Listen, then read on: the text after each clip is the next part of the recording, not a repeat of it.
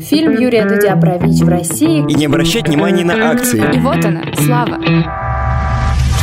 Привет! Ты слушаешь подкаст Quarter Hour. Пока мы не виделись, столько всего произошло. Мы расскажем только самое интересное. Включайся! Quarter Hour. Помнишь скандал на передаче «Голос» в прошлом году, когда выиграла дочь Алсу? Первый канал провел расследование и выяснил, что за девочку голосовали не только реальные люди, но и компьютер. Тогда результаты шоу аннулировали. Но пусть Микела не расстраивается. Сейчас стать знаменитым просто. Достаточно спеть в интернете. Лиза Бархатова. Привет-привет! Ты наверняка мечтаешь стать знаменитым в чем-нибудь, признайся. Например, в музыкальной сфере. Так вот, что я выяснила. Оказывается, популярным вокалистом можно стать не только после того, как запишешь гениальный альбом или выступишь на конкурсе талантов. Достаточно всего лишь бежать по делам через подземный переход и на ходу спеть для незнакомца. Вот она, слава. Именно так произошло с британской певицей Шарлоттой Обери. Девушка стала популярной после того, как блогер Кевин Фрешвотер 16 февраля выложил в Facebook видео «Закончи песню». Кевин подходил к прохожим, начинал петь какой-нибудь хит и просил незнакомцев продолжить. Но Шарлотта прямо-таки поразила пользователей сети. Она исполнила песню Шеллоу, Леди Гаги и Брэдли Купера из фильма «Звезда родилась».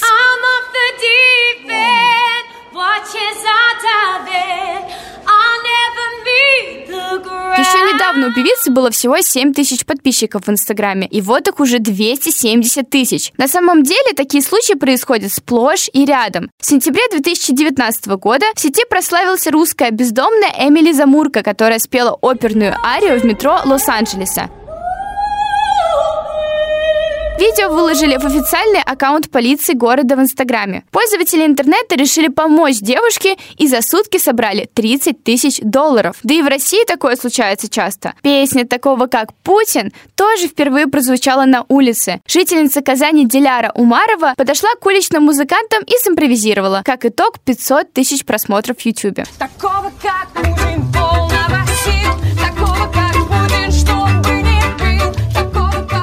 меня тут мысль возникла, может и мне удача улыбнется. Спою-ка я тоже. In the shallow, shallow We're far from the shallow now. Ну а вдруг кто-то из наших слушателей ищет юных талантов и найдет, пока бежит на работу и слушает наш подкаст.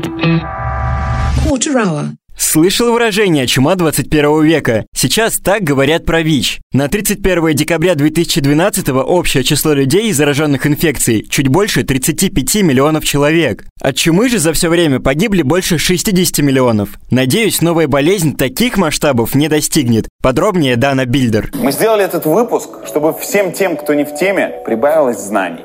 А ВИЧ-позитивным чуть проще жилось. Очень хочется, чтобы у нас это получилось. Фильм Юрия Дудя про ВИЧ в России, который вышел 11 февраля, посмотрели уже более 15 миллионов человек. Основной поинт фильма заключается в том, чтобы подробно рассказать о ВИЧ и привлечь внимание к этой проблеме. В России живет более 1 миллиона человек с ВИЧ. В 2018 году в России умерли от СПИДа 37 тысяч человек. В среднем это 100 человек в день. В своем фильме Юрий рассказывает о ВИЧ-эпидемии, приводя в пример статистику. Но если ситуация настолько критична, почему о ней не говорили раньше? Или говорили? Давайте разбираться в этом вместе с доктором медицинских наук и членом-корреспондентом РАМ Владиславом Кучмой. Людей оберегали от этой проблемы, они не знали ее в таком массовом порядке. Хотя Покровский давно говорил о том, что у нас эпидемия, что у нас резко растет количество зараженных, что эта проблема вышла из круга лиц э, нетрадиционной ориентации, от лиц, употребляющих наркотики. Хорошо, а почему тогда фильм вызвал такую бурную общественную реакцию, если об этом знали раньше? Надо учитывать и то обстоятельство, что этот фильм сделан совершенно другим поколением. Не поколением а академических ученых, опираясь на научные факты, на статистику, на современные знания. Он это говорит языком понятным те, для которых риск этой э, инфекции достаточно высок. Так можно ли говорить о том, что в России реально эпидемия ВИЧ? Ну, э, что вы подразумеваете под эпидемией? Правильно он говорит. Эпидемия это, это приводит статистику. Это массовое, это массовое распространение инфекции. И то, что они сейчас э, видят, и медики, и эпидемиологи, это распространяется очень быстро. Эти показатели выше, чем, скажем, в наших соседних э, цивилизованных, э, цивилизованных странах, на которые мы равняемся. Но почему у нас такое происходит? Почему у нас в 21 веке эпидемия ВИЧ? А потому что мы ничего не знаем о средствах передачи, о средствах защиты, ну что, вроде стало яснее. Друзья, по итогу я хочу сказать, не забивайте на свое здоровье. Пока вы молоды, ситуацию возможно исправить. Всегда об этом помните и ничего не бойтесь. Нет, не мало времени мы имеем, а много теряем. Так говорил Сенека. Глубоко. Но это было актуально в первом веке, когда он жил. В обществе 21 века теряют что? Еду Едим мы часто, но, к сожалению, от 30 до 50 процентов продуктов, которые производятся в мире, они отправляются на свалку. Проще говоря, food waste. От английского food – еда и waste – тратить впустую. Экоблогер Виталий Салычев провел лекцию на эту тему в Московском центре профессионального и карьерного развития. Еду выбрасывают на каждом этапе производства. На ферме это некрасивые и уродливые продукты. Во время перевозки те, что помялись или испортились. А магазины и рестораны избавляются от пищи, потому что она уже не первой свежести. Но это не значит, что ее нельзя есть. Например, кафе «Хлеб насущный». Но они за свежую выпечку, поэтому утром они выпекают всякие рогалики и они их должны продать до конца этого дня. Кафе решает проблему просто. Оно отдает непроданную выпечку фудшерингу. Такие организации работают по принципу каршеринга, только общие здесь не машины, а еда. Причем любой нуждающийся поесть может бесплатно. Ненужные продукты собирает единственный в России банк еды – фонд продовольствия «Русь». Например, он спас 400 тонн майонеза. Партию произвели для другой страны, но из-за ошибки в транспортировке ее так и не увезли. Но большую часть продуктов выбрасывают не магазины и рестораны, а мы с вами. Чтобы выбрасывать меньше еды, надо заранее составлять списки нужных продуктов, не ходить в магазин голодным и не обращать внимания на акции, чтобы не купить лишнего. А в холодильнике важно ставить ближе к дверце пищу, у которой скоро истекает срок годности. Так вы не забудете ее съесть. Жор на тебя напал, там, не знаю, час ночи.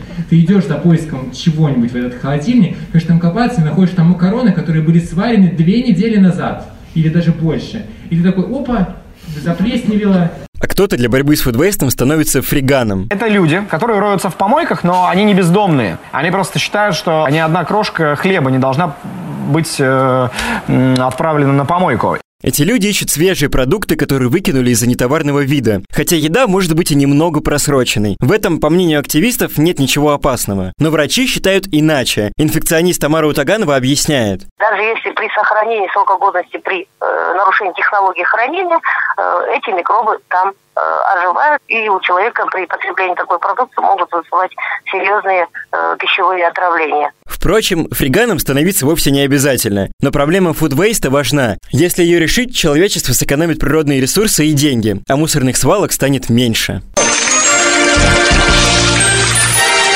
По легенде, однажды кто-то забыл в печи овсяный кисель, и он поджарился в форме лепешки. Всем, кто ее попробовал, понравилось. Так появились блины. Как хорошо, что у кого-то была плохая память, а то весь мир лишился бы такого вкусного блюда. Бетси Исакова. Эх,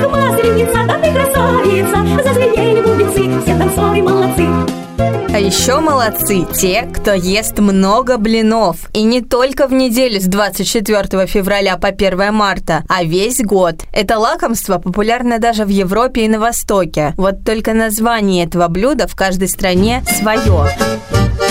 Во Франции блины называют крепы. В этой европейской стране их продают на каждом шагу и любят есть с шоколадным кремом. Неплохая альтернатива круассанам.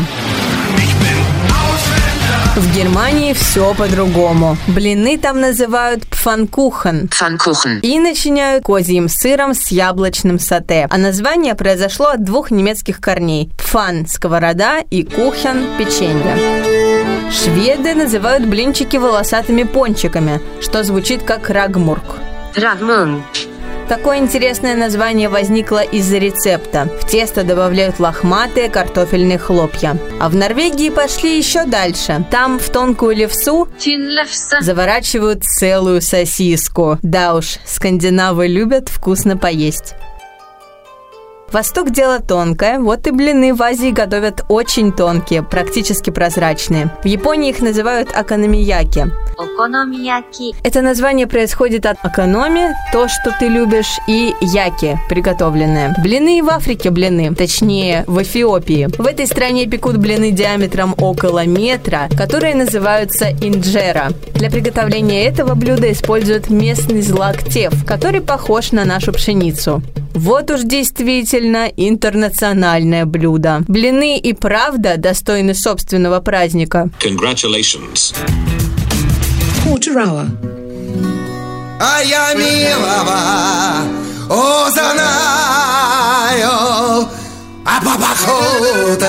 Эх, хорошо поет. Правда, теперь не обязательно любить человека, чтобы узнать его по походке. И по радужке глаз, и по татуировкам, и по голосу. Технологии с Сашей Козловым. 21 февраля мэр Москвы Сергей Собянин рассказал, как применили систему распознавания лиц из-за коронавируса.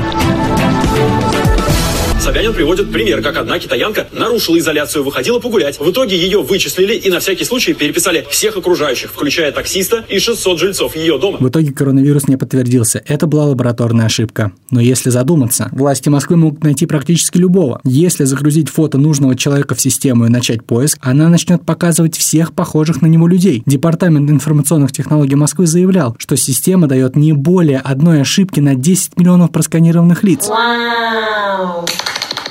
С помощью системы распознавания лиц ищут и преступников. Активист другой России Михаил Аксель рассказывал, как в октябре 2018 года его остановили сотрудники полиции и заявили, что он находится в розыске. Нашли нацбола по системе распознавания лиц. Там видно фамилия, имя, отчество, почему меня разыскивают, паспортные данные, то есть сразу все выводится. По словам активиста, в смартфоне полицейского указывается статус подозреваемого. Серый цвет анкеты означает, что человек совершил административное правонарушение. Красный цвет – уголовное. Акселя не задержали. Оказалось, его никто не объявлял в розыск. Данные внесли в систему на всякий случай случай. Кроме этого, в Москве внедрят систему распознавания лиц для оплаты проезда в транспорте к концу 2020 года. Чтобы оплатить проезд, пассажир должен войти в зону рядом с турникетом, отмеченную черным кругом, и посмотреть в камеру, установленную возле валидатора. Платформа распознает лицо пассажира и откроет створки турникета, а затем спишет с карты необходимую сумму. Сейчас к системе подключены около 160 тысяч камер, но у системы распознавания лиц есть свои противники. Например, юрист Алена Попова подала иск против этой технологии. Она утверждает, что камеры нацеливают на участников митингов. Система называется тотальная слежка, что она используется не только и не столько для поимки преступников, сколько для контроля над политически несогласными гражданами. Так что, если вы болеете коронавирусом или ходите на митинги, знайте, большой брат, возможно, уже заинтересовался вами.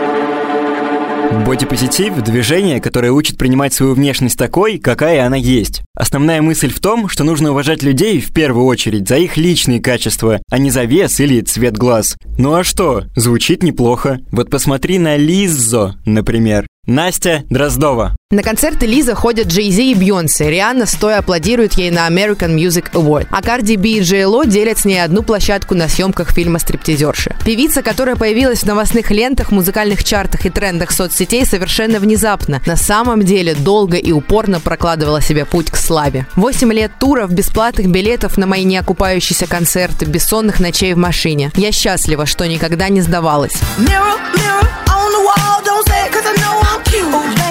пишет Лиза в Твиттер. Третий студийный альбом Лиза Cause I Love You, релиз которого состоялся 19 апреля 2019 года, добрался до четвертой строчки в чарте Billboard 200. Пластинка была признана лучшим альбомом года на премии Soul Chain Music Award и была номинирована на премии People Choice Award и Bad Hip Hop Award как альбом года. Свою самую популярную композицию Truth Hurts Лиза выпустила еще в 2017 году, но в хит-парады она попала лишь два года спустя, когда вошла в третий студийный альбом певицы Cause I Love You. TikTok тоже сделал свое дело. Трек стал на платформе вирусным благодаря челленджу, в котором пользователи снимали видео под строчку.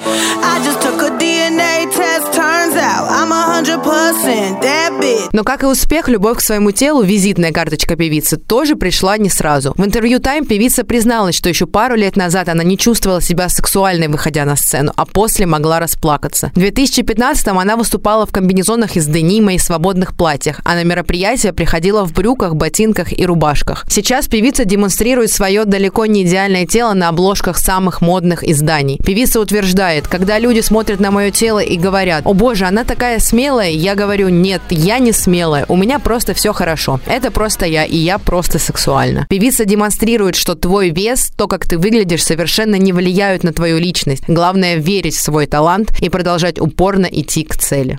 Fuck it up. Fuck it up. Boyfriend watching. Oh, now you wanna knuckle up.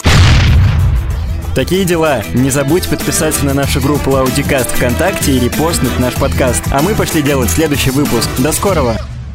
Quarter hour.